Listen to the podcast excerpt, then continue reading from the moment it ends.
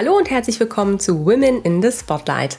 Zusätzlich zu unseren regelmäßigen EY Spotlight-Episoden stellen wir euch in dieser Special Edition inspirierende Kolleginnen bei EY vor. Die Gleichstellung von Frauen und die Sichtbarkeit ist in den unterschiedlichsten Branchen und Unternehmen immer noch ein sehr großes Thema. Auch EY liegt es am Herzen, bestimmte Bias aufzubrechen und darüber zu sprechen, um Veränderung zu bewirken. Vielfalt lebt von den Unterschieden in Perspektiven, Erfahrungen und Charakteristiken. Rollenbilder und Stereotypen sind für echte und gelebte Vielfalt dabei die größte Bremse. Mit Women in the Spotlight möchten wir EY-Kolleginnen mit ihren einzigartigen Geschichten eine Plattform geben. Seid dabei, wenn unsere Kolleginnen ganz persönlich werden, ihre Herausforderungen im Berufsleben schildern, aber vor allem auch Erfolgsmomente mit uns teilen. Habt ihr das auch schon erlebt? Es gibt Ereignisse im Leben, die uns ausbremsen, manchmal völlig aus der Bahn werfen, innehalten lassen. Häufig sind das im Rückblick die Momente, in denen wir einen neuen Weg einschlagen, Dinge radikal ändern. So ist es auch meinem heutigen Gast ergangen. Aber zunächst einmal herzlich willkommen zu einer neuen Folge EY Spotlight. In unserer Reihe Women in the Spotlight sind die akustischen Scheinwerfer heute auf eine Frau gerichtet, in deren Karriere es eine entscheidende Zäsur gab. Meine liebe Kollegin Vanessa hat die ersten Jahre ihrer Karriere in der Wirtschaftsprüfung von EY gearbeitet und dort die Jahresabschlüsse unserer Kundinnen geprüft. Heute arbeitet sie noch immer bei uns, jedoch in einem ganz anderen Bereich und Zahlen spielen nunmehr eine ganz andere Rolle wie früher. Wir werden in der kommenden halben Stunde von Vanessa erfahren, was diesen Umbruch in ihrer Karriere bewirkt hat. Ich werde mit ihr über ihre Anfänge bei EY sprechen und darüber, wie sie ihren weiteren Weg in die Wirtschaftsprüfung und zum Steuerberaterexamen geführt hat. Vanessa erzählt uns, wie sie erkannt hat, dass sie einen neuen Weg gehen wollte und wohin sie dieser Weg inzwischen geführt hat. Herzlich willkommen, liebe Vanessa. Ja, guten Morgen, Dana. Ich freue mich, hier zu sein. Schön, dass du da bist. Vielen Dank, dass du uns heute deine Geschichte erzählst. Es ist eine Geschichte mit Höhen, aber auch mit Tiefen, aber vor allem auch mit einem Happy End und das freut mich besonders. Doch bevor wir einsteigen, erzähl unseren Zuhörern und Hörern doch mal ein bisschen mehr über dich und deinen Werdegang. Wann und wo bist du zu EY gekommen? Wie bist du eingestiegen bei EY? Wie geht's dir heute? Mir geht's sehr gut. Ich freue mich unglaublich auf diesen Podcast und äh, vielen Dank, dass ihr mich eingeladen habt. Vielleicht aber direkt zu meinem Werdegang. Ich habe schon im Jahr 2008, also ist schon ein bisschen was her, damals als Audit Plus Trainee angefangen in Düsseldorf. Ja, vielleicht ganz kurz dazu zu sagen, das Audit Plus Trainee Programm, das fand ich halt besonders spannend damals, weil man dort auch unterschiedliche Bereiche kennenlernen kann. Ich konnte Einblicke nehmen in die Unternehmensberatung, in, die, in den Bereich Transfer Pricing und auch in die Wirtschaftsprüfung. Sehr spannend. Das heißt, im Audit Plus Trainee Programm gibt es ja die verschiedenen Orientierungsphasen und natürlich die Busy Season in der Wirtschaftsprüfung. Das heißt, du hast dich ähm, für die Steuerberatung und für Transfer Pricing entschieden. Was hast du da gemacht? Wie muss ich mir das vorstellen? Ja, ganz genau. Also man kann sich das so vorstellen. Die ersten sechs Monate war ich natürlich erstmal in der Wirtschaftsprüfung und danach durften wir uns bewerben für eine Auslandsphase und eine Inlandsphase. In der Inlandsphase war ich im Bereich der Consulting in Hamburg und äh, für die Auslandsphase hatte ich mich für Barcelona beworben. Und da war ich im Bereich Transfer Pricing. Das war natürlich damals besonders attraktiv, ähm, weil in Spanien ähm, arbeitet man im August übrigens noch bis 15 Uhr. Das heißt, äh, die anderen Monate habe ich natürlich länger gearbeitet, aber der August war ja ein netter Monat. Ich habe viel gelernt, aber wir haben auch rechtzeitig gemeinsam als Team das Office verlassen und sind dann zum Strand gegangen. Sehr schön. Wie ging es danach für dich weiter? Bist du in der Wirtschaftsprüfung geblieben? Ja, genau. Nach 18 Monaten, also wenn das Trainee-Programm vorbei ist, dann ähm, muss man halt die Entscheidung treffen, wie geht jetzt die Reise für mich weiter. Und ich habe mich damals dann auch entschieden, in der Wirtschaftsprüfung zu bleiben. Und dann kam es dann wie immer nochmal anders. Ich bin dann für ein paar Jahre nach Nürnberg gegangen und war dann dort als Assistentin tätig in der Wirtschaftsprüfung. Und hast dann auch irgendwann das äh, Wirtschaftsprüferexamen abgelegt? Genau, ich bin in der Wirtschaftsprüfung geblieben und habe mich dann äh, vorbereitet für das Steuerberaterexamen. Ich war da mittlerweile nicht mehr in Nürnberg, sondern wieder zurück in Düsseldorf und bin dann quasi in die Examsvorbereitung gegangen. Ja, da gibt es unterschiedliche Varianten und dann habe ich da durchgestartet und habe das Examen auch abgelegt, habe es auch bestanden Es war insgesamt, ähm, wenn wir jetzt auch meine persönliche Perspektive mal betrachten, war es eine sehr herausfordernde Zeit, da ich auch leider privat die Herausforderung hatte, dass meine Mutter zu dem Zeitpunkt sehr krank war. Und dann war es natürlich immer etwas schwierig, aber trotzdem, ich habe es durchgezogen und es hat dann auch geklappt. Und dann bin ich Steuerberaterin geworden und dann auch mit der Steuerberaterin wurde ich zur Managerin befördert. Wow, okay. Und dann ist ja eigentlich der Klassiker, nach dem Steuerberaterexamen hängen ja viele noch das Wirtschaftsprüferexamen mit hinten dran. War das bei dir auch so? Ja, klar. Kurze Verschnaufpause in Kalifornien und dann ging es auch direkt weiter ins Wirtschaftsprüferexamen. Und da muss ich tatsächlich auch sagen, ähm, ich habe lange überlegt, gehe ich noch mal weiter diesen Weg und eigentlich hat mir mein, ich würde es heute bezeichnen, mein Herz hat mir gesagt, nee, du möchtest es nicht. Aber ich bin auch ein sehr sicherheitsorientierter Mensch. Ich habe gesagt, okay, komm doch, ich gehe da noch mal rein. Und ähm, viele Freunde haben wirklich die Hände über den Kopf zusammengeschlagen, haben gesagt, nein. Und ich habe gesagt, doch, ich mach's. Das ging dann aber ein wenig anders aus. Erzähl mal. Ja, das Was war ist passiert? Dann, ja, das ähm, ist, ist Teil der Geschichte. Es war dann wieder der Tag X, als die mündliche Prüfung kam. Die Vornoten waren ganz ehrlich bei mir herausfordernd, nennen wir es mal so. Das heißt, es musste auch ein bisschen gekämpft, gekämpft werden in der mündlichen Prüfung. Und ja, äh, nach, ich vergesse es nie, nach viereinhalb Stunden Prüfung, dann wurde ich reinberufen und dann sagte der Vorsitzende der Kommission, junge Dame, Sie haben es leider nicht geschafft heute, aber Sie haben ja noch einen Versuch. Ja. Wow, ähm, das ist bestimmt kein schöner Moment gewesen. Was ist dir denn da durch den Kopf gegangen? Wie hast du reagiert? Ich, ich habe ihn angeschaut, also da saßen ja, da saßen sechs hochkarätige Personen vor mir. Und ich habe gar nicht drüber nachgedacht, was ich sagen würde, wenn sie mir sagen, ich falle durch, weil die Prüfung auch sehr, sehr gut lief. Mhm. Und dann habe ich ihn angeschaut und habe gesagt, vielen Dank, aber ich verspreche Ihnen eines, Sie werden mich nie wiedersehen. Ich mache dieses Examen nicht mehr. Ja. Ein großer also, Schritt, eine große ein Entscheidung. Schritt. Und tatsächlich im ersten Moment habe ich auch gedacht, das ist irgendwie hier eine Show. Das ist nicht wahr. Mhm. Aber die Sätze waren draußen und, und ich wusste auch, ich tue es nicht nochmal. Und klar, natürlich, äh, dann kommen die nächsten Momente, denkt man sich so, hups, was habe ich eigentlich gerade gesagt? Aber ich wusste, es ist so. Und dann habe ich meinen Mantel genommen, bin rausgegangen und vor der Tür wartete natürlich schon meine Familie im Regen. Ich weiß noch ganz genau, es hat in Strömen geregnet.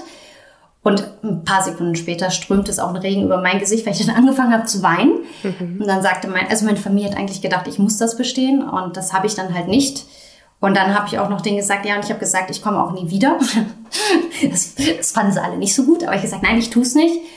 Ja, und dann, dann stand ich da halt erstmal wie so, ja, man, man, ist halt getroffen. Es ist halt einfach ein langer Weg, den man gegangen ist. Aber ich wusste, es ist vorbei. Und dann plötzlich steht der BWL-Professor hinter mir mit dem Regenschirm und sagt, junge Dame, es gibt auch viele Menschen auf dieser Welt, die sind keine Wirtschaftsprüfer. Und die sind auch glücklich geworden. Sie werden ihren Weg finden. Schön. Ja, Hat dir das Worte. Mut gemacht? Hat dich das bestärkt in, ja, in, in deinem Denken, in deinem Handeln dann danach? Ja, es war halt wie so ein Teaser, würde ich sagen. Ich wusste ja, glaube ich, eigentlich schon viel länger, dass es nicht mein persönlicher Weg ist. Und ich glaube, es war halt wie so ein kleiner Anstoß. Und man ist halt in diesem Moment, es ist alles so ein bisschen surreal, wenn ich ehrlich bin, weil man ist ja gerade durch, oder ich war gerade durchgefallen durch das Examen, für das ich wirklich lange gekämpft hatte. Und dann war da auch dieser Hoffnungsfunken und ich wusste, er wird recht haben. Ich hatte keine Ahnung, wohin die Reise geht. Aber ich wusste, er wird schon recht haben. Das war damals im Dezember und ich erinnere mich ganz genau. Also, ja, und stand da halt noch meine Familie, hatte diese Flasche Champagner in der Hand und sagte, die trinken wir jetzt trotzdem. Ja, weil du hast ja auch sehr, du hast es ja auch gerade nochmal gesagt, es ist ja auch ein sehr langer Weg gewesen und ähm, mit sehr vielen Höhen und Tiefen, sehr viel Entbehrungen, äh, die man ja auch auf sich nimmt, um für dieses Examen auch zu lernen. Und ich weiß, du hast es ja vorhin auch äh, ein bisschen anklingen lassen, es war auch keine einfache Zeit, äh, gerade auch durch die Krankheit ähm, von, von deiner Mutter. Ja, es waren sehr, sehr schwierige Zeiten. Ich weiß noch zu Beginn des Exams, also ich, ich bin eigentlich nur hin und her gependelt zwischen der Firma, zwischen Notaufnahmen und äh, zwischen der Examensvorbereitung. Meine Mutter war leider sehr, sehr krank und wir, ich wusste teilweise nicht, ob sie die Nacht durchkommt.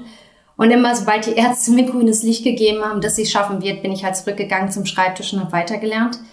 Und deswegen hat mich diese Zeit natürlich sehr geprägt. Und für mich auch ähm, war immer klar, erste Priorität hat meine Familie, zweite Priorität meine Karriere. Und meine Mutter wollte aber paradoxerweise immer, dass ich wieder zurückgehe. Die wollte das unbedingt. Ähm, aber ja, aber das war dann halt auch ein Grund, warum ich mich entschieden habe, dass der Weg jetzt für mich an der Stelle vorbei ist. Weil mhm. A, war ich es nicht und B, wollte ich natürlich auch Zeit mit meiner Familie verbringen. Und ich habe es dann einfach so gemacht, ich habe die Nacht komplett durchgeweint. Ich weiß noch, am nächsten Morgen, ich muss ausgesehen haben, sind wir ins Krankenhaus gefahren, da wurde sogar mein Mann operiert. Und ein paar Tage später musste ich meine Mutter wieder ins Krankenhaus bringen. Und arbeiten musste ich übrigens auch wieder. Ähm, das heißt, dass diese Realisierungsphase, das ist dann halt so ein, so ein schleichender Prozess, weil das Leben muss ja auch weitergehen und ich musste weiter funktionieren. Ja, also wenn ich dran zurückdenke, oh, da kriege ich ja. fast wieder Selbstgänsehaut. Ja, ich auch. Allein vom Zuhören, Vanessa.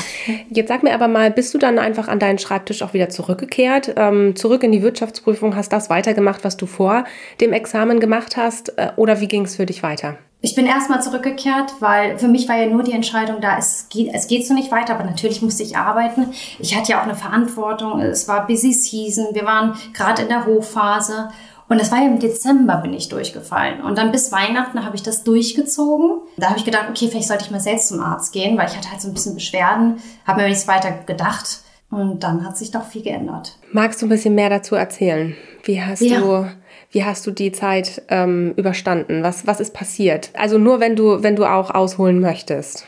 Sehr gerne, sehr gerne. Es ist ja Teil der Geschichte und ähm, von der Person, die ich wahrscheinlich auch heute bin, weil das mhm. ein sehr prägender Moment in meinem Leben war.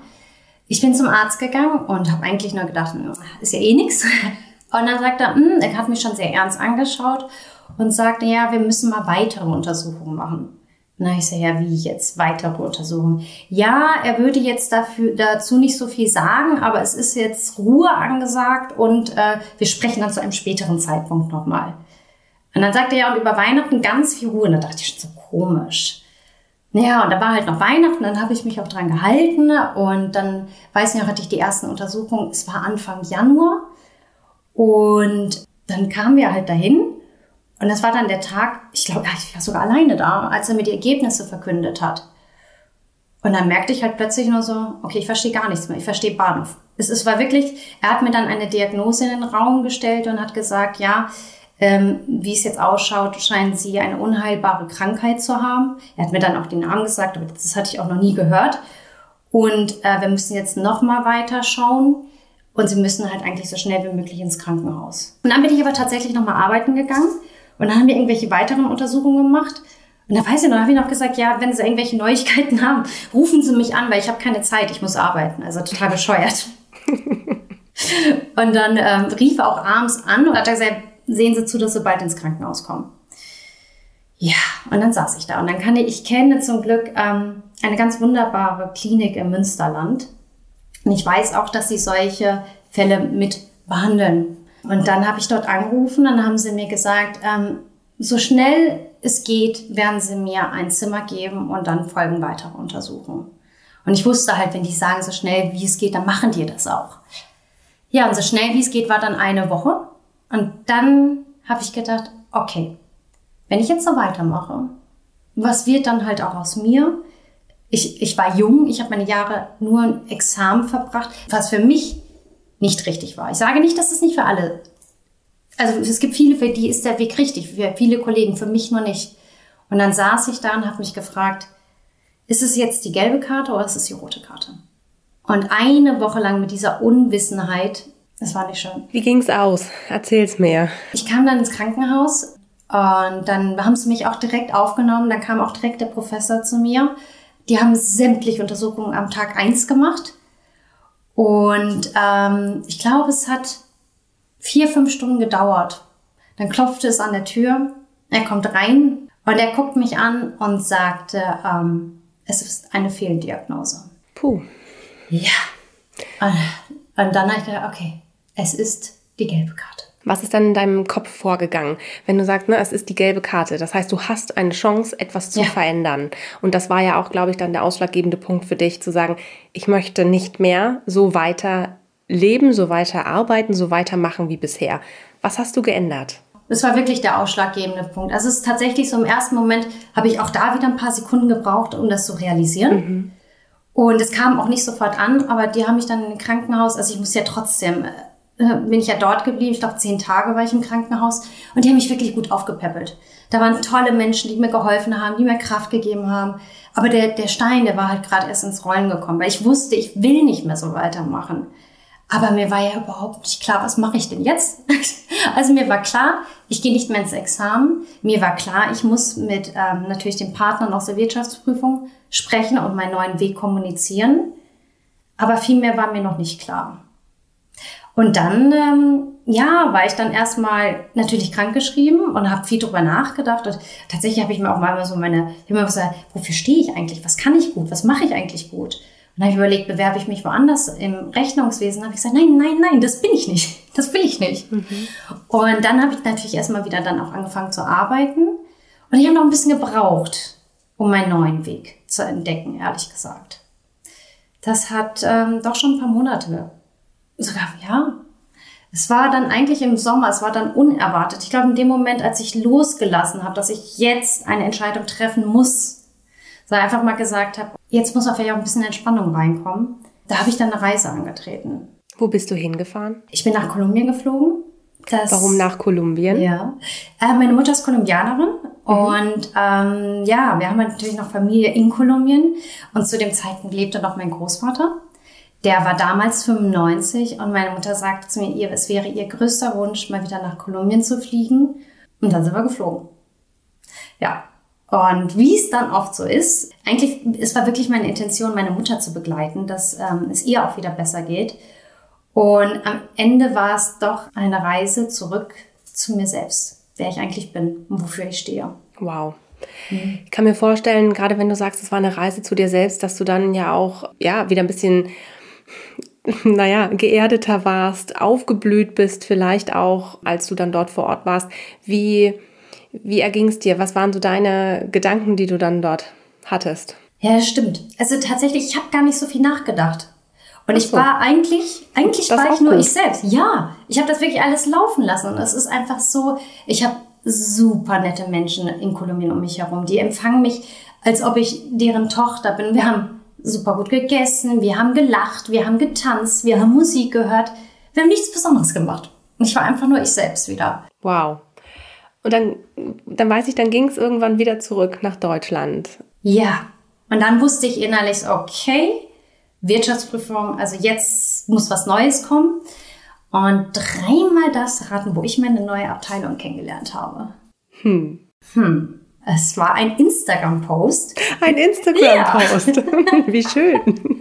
Ja, ich saß in einer Schulung und dachte nur irgendwann so, ja, du weißt ja, du möchtest äh, das hier nicht mehr machen. Und dann habe ich wirklich einfach nur so Instagram aufgemacht und sehe diesen Post von einer Kollegin von mir und denke, das ist es. Das ist es.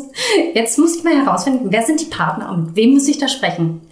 Und dann habe ich das gemacht. Und dann habe ich angefangen, die Gespräche zu führen. Das war so, ich glaube im September, Oktober, dann war natürlich wieder Busy Season. Und dann hat die Wirtschaftsprüfung gesagt, okay, ja, du kannst gehen, aber wir brauchen dich noch eine Busy Season. Verständlicherweise. Ne? Wenn Manager ausfällt, das ist natürlich schwierig dann auch zu ersetzen. Und dann gab es noch eine Busy Season und dann kam der Wechsel. Und dann bin ich in den Bereich People Advisory Services gewechselt. Wow, sehr schön. Was reizt dich denn besonders an deinem Job jetzt in der People Advisory Services? Als erstes, also unser Kerngedanke ist Human at the Center.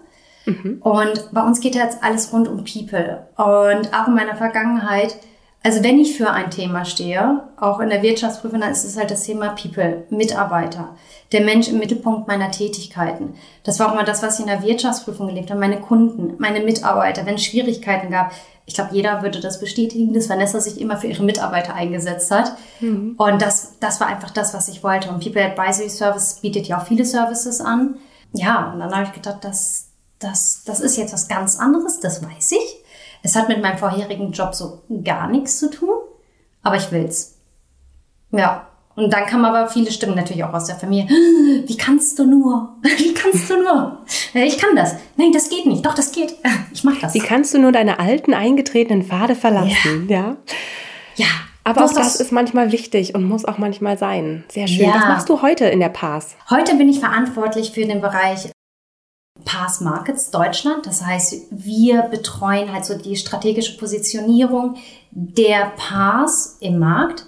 Und wir haben halt unterschiedliche Bereiche. Und ich betreue den Deutschlandmarkt, Deutschlandmarkt, das klingt jetzt so streng, aber wir haben halt neu, neue Strukturen aufgesetzt und ich bin verantwortlich für den deutschen Bereich. Und wir haben beispielsweise ähm, gewisse Accounts für uns definiert, die für uns besonders interessant sind. Und dann gucken wir natürlich, was wonach fragen gerade die Kunden und was brauchen sie von uns, damit wir halt entsprechende Angebote abgeben können. Wie viel entdeckst du jetzt von dir selbst in dem, was du gerade tust? Ich würde schon sagen, ich bin ein ganz anderer Mensch, als ich es damals war.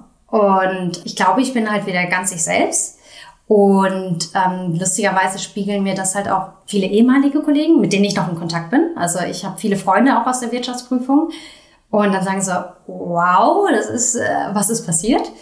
Und ja, also ich, ich würde schon sagen, dass ich ähm, ja viel näher jetzt an mir selbst auch dran bin. Auch sicherlich noch durch andere Sachen, die ich auch noch mache. Was machst du denn noch? Ich bin auch Coach. Wow, also ja. in einer Nebenbeschäftigung oder auch yeah. intern bei EY? Sowohl als auch. Mhm, spannend, erzähl mal. ja, ja, ich finde es super spannend. Das ist tatsächlich da, wo mein Herz am meisten aufgeht, ähm, weil ich ja gesagt habe, Mitarbeiter, People, das ist, das ist einfach mein Thema. Und ich glaube einfach, ähm, dass in vielen Menschen sehr viel Potenzial steckt. Aber manchmal unterdrücken wir das einfach, weil, weil wir irgendwas machen müssen. Also wenn man sich ja meinen Werdegang anschaut, ich dachte, ich muss Steuerberaterin WP werden, weil es einfach dazugehört. Nein, und ich glaube, es wäre einfach mal viel oder es wäre wichtig gewesen, vielleicht auch mal früher hinzuschauen, weil meine Talente durchaus im Bereich People, würde ich so unterschreiben, liegen. Und gerade das Arbeiten direkt mit Kollegen zusammen, weil ich es ja auch intern mache, aber auch extern, das ist super spannend. Also für mich, wenn ich ganz ehrlich bin, es gibt nichts Besseres. Wen coachst du denn? Diverse Personen, tatsächlich auch viel so ab Manager aufwärts. Mhm. Ich coache berufliche Themen, was halt auch super spannend ist, das Karrierecoaching, aber ja auch da, ne, wenn du da hast du manchmal deine Fragen, manchmal steht man sich auch selbst im Weg und dann ist es auch ganz gut, wenn ein Coach mal einen darauf hinweist, aber halt auch private Themen, also gerade so Beziehungsthemen, Liebesthemen, muss ich gestehen, finde ich auch sehr, sehr spannend. Und lustigerweise ist es aber so, dass Frauen kommen auch mal mehr so mit persönlichen Themen und Männer kriegt man eigentlich mehr so das ähm, Karrierecoaching, weil ich glaube, das ist halt so, da vielleicht noch irgendwo eine Barriere.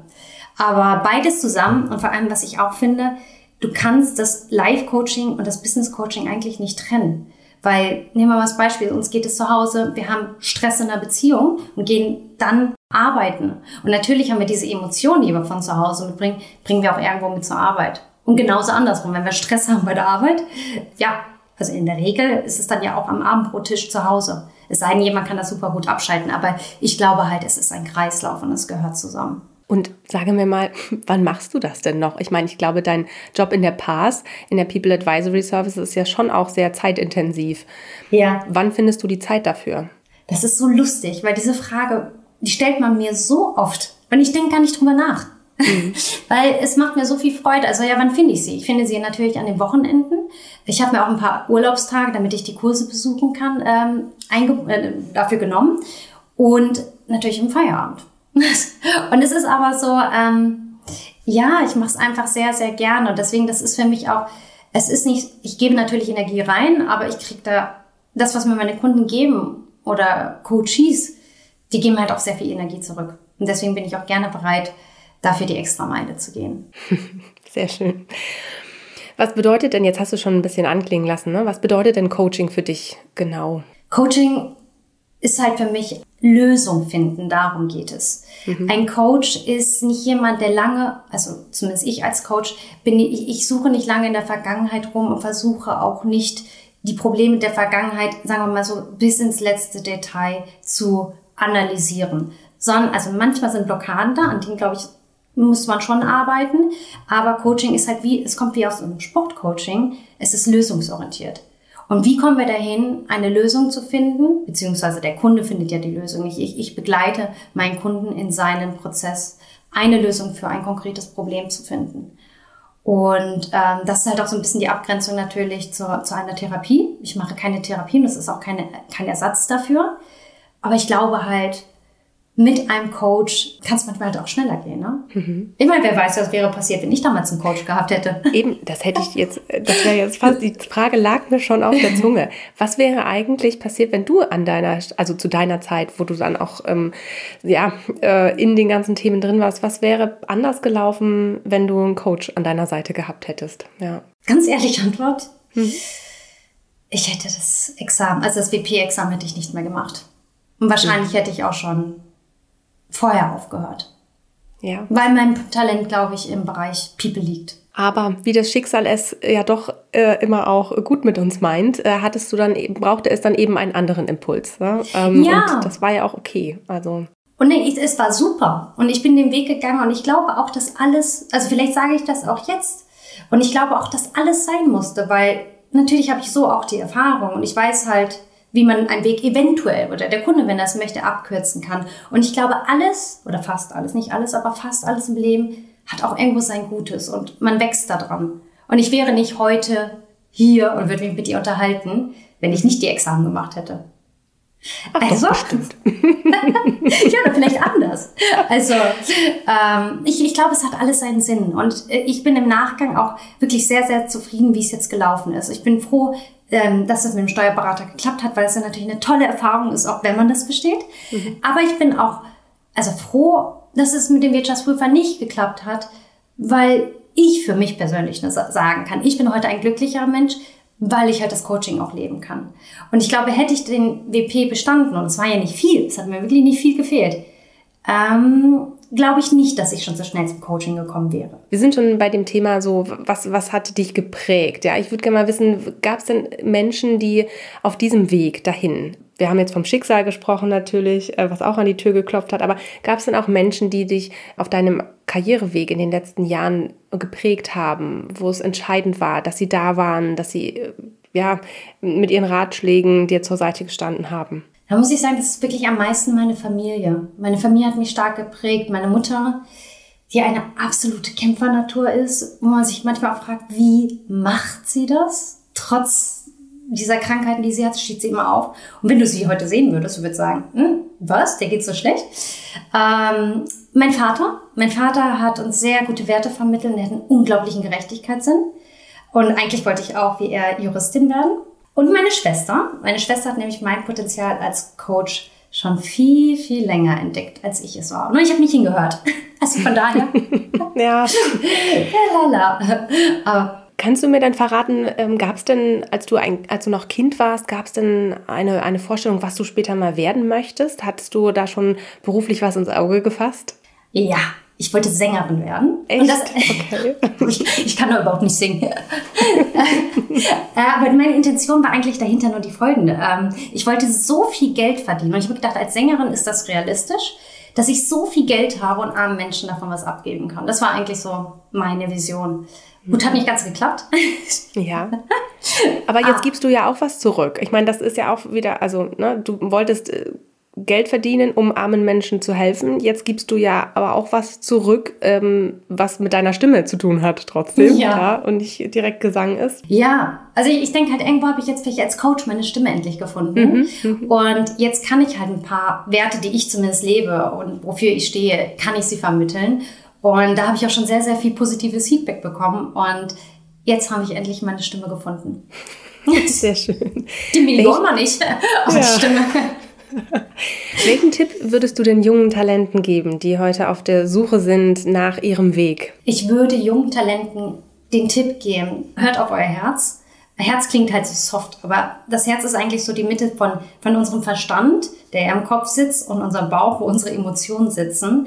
Und ich glaube, wenn man halt die Balance findet, dass man damit die Entscheidung trifft. Und ganz wichtig, einfach den Weg zu gehen, der euren Talenten entspricht. Und wenn ihr nicht wisst genau, was eure Talente sind, unterhaltet euch mit eurer Familie, euren Eltern, Freunden. Die können euch auch wirklich ehrliches und gutes Feedback geben. Und wenn ihr gar nicht weiterkommt, dann vielleicht nochmal, dann macht mal einen Moment die Augen zu, überlegt mal in einem Moment, als es euch richtig, richtig gut ging. Was habt ihr da gemacht? Das muss gar nicht sein, ähm, jetzt beruflich, sondern was habt ihr einfach gemacht? So wie ich in Kolumbien. Ich habe geredet, ich habe zugehört, ich habe mich unterhalten. Und das war, ne, das ist halt meine kommunikative Art auch. Und vielleicht kommt das so zu einer Antwort. Sehr schön, super. Vielen lieben Dank, liebe Vanessa. Als Woman in the Spotlight hast du uns ja im Rahmen unseres Karriereblogs in dieser Woche schon Einblicke in deinen Arbeitsalltag auch gewährt. Wir haben ja heute mehr über dich als Person gesprochen und was dich auch ausmacht. Und du wirst uns auch in den nächsten zwei Tagen noch, ja, mit durch dein Insta-Takeover, also der, das Revival des äh, Kanals, durch den du überhaupt auf deine heutige Leidenschaft auch aufmerksam geworden bist, wirst du uns mitnehmen in den kommenden zwei Tagen. Wir freuen uns schon ganz darauf, dich ja dort zu begleiten begleiten und weitere Einblicke zu bekommen, was du bei EY bewegst und was dich auch natürlich persönlich bewegt. Ich danke dir ganz herzlich, dass du heute so echt und ungeschminkt über den Richtungswechsel in deiner Karriere berichtet hast. Das ist nicht selbstverständlich, das hört man nicht von jedem. Viele möchten einfach auch nicht über die Tiefen, die es gab ähm, auf dem Weg, wo sie jetzt sind, auch sprechen. Von daher tausend Dank an dich. In deinem Fall war es ja auch eine Art Weckruf, der dazu geführt hat, dass du heute ganz andere Dinge tust, die dir viel mehr Spaß machen. Ich wünsche dir alles Gute für deinen weiteren Weg und wünsche dir natürlich ganz, ganz viel Erfolg bei deinen Coaching-Projekten. Ich habe zu danken, liebe Dana, und ich freue mich auf die nächsten Tage mit euch. Danke dir. Mach's gut, Vanessa. Ciao. Du auch. Ciao. Das war die neueste Folge von EY Spotlight. Vielen Dank, dass du zugehört hast. Du möchtest noch mehr über die EY-Welt erfahren und spannende Geschichten unserer EY-Kolleginnen und Kollegen lesen? Dann schau mal auf unserem Karriereblog vorbei und hole dir wertvolle Insights. Den Link dazu findest du in den Show Notes. Bis zur nächsten Folge von EY Spotlight.